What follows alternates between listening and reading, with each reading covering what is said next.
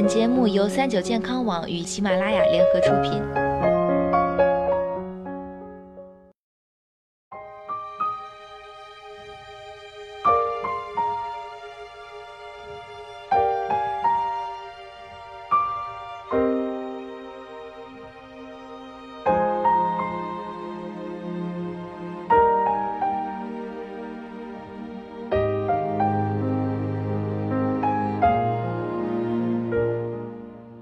Hello，大家好，欢迎收听今天的健康养生小讲堂，我是主播探探。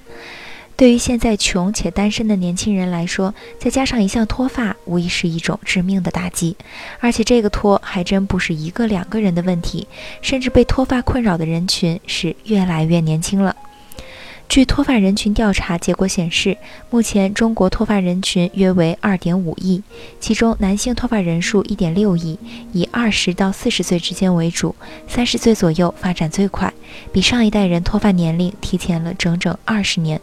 当代年轻人面临最大的挑战是脱发，这句话可不是白说的。关于脱发这件事，有人是真愁，有人啊是跟风愁，整天愁自己掉头发。可大家知道掉发什么程度是正常，什么程度是不正常吗？首先，我们要仔细讲一下毛发的生长情况。正常毛发生长周期性变化主要分为三个时期：生长期、退行期和休止期。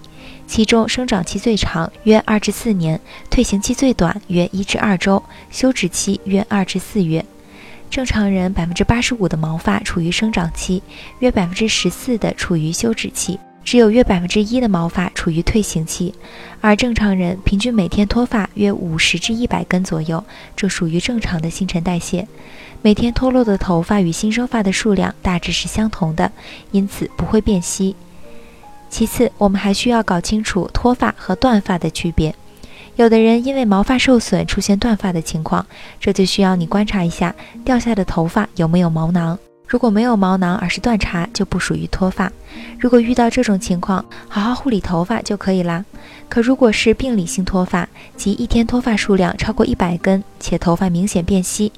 另外，如果平时脱发不多，但头发生长非常缓慢，日渐稀薄，这同样也属于病理性脱发。而大家一直担心的秃头，其实出现了发际线往上爬、头顶或额头开始稀疏、头发变细等一系列症状，才算是秃头。那对照了上面说的情况，你开始为自己发愁了吗？一旦脱发，还有没有办法可以补救呢？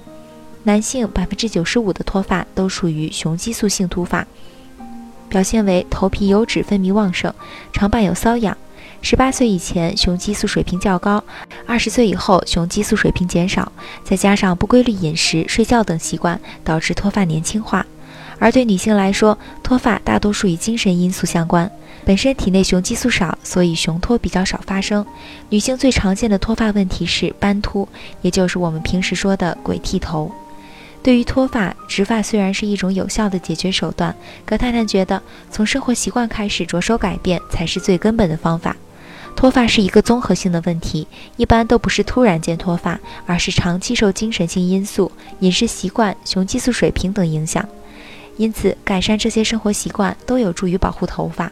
合理饮食、均衡营养、补充必要的维生素和矿物质，远离过油、过甜、过辣的食物，放松心态，规律作息。洗头发要注意，每周洗头二至三次，水温保持三十至四十摄氏度就行。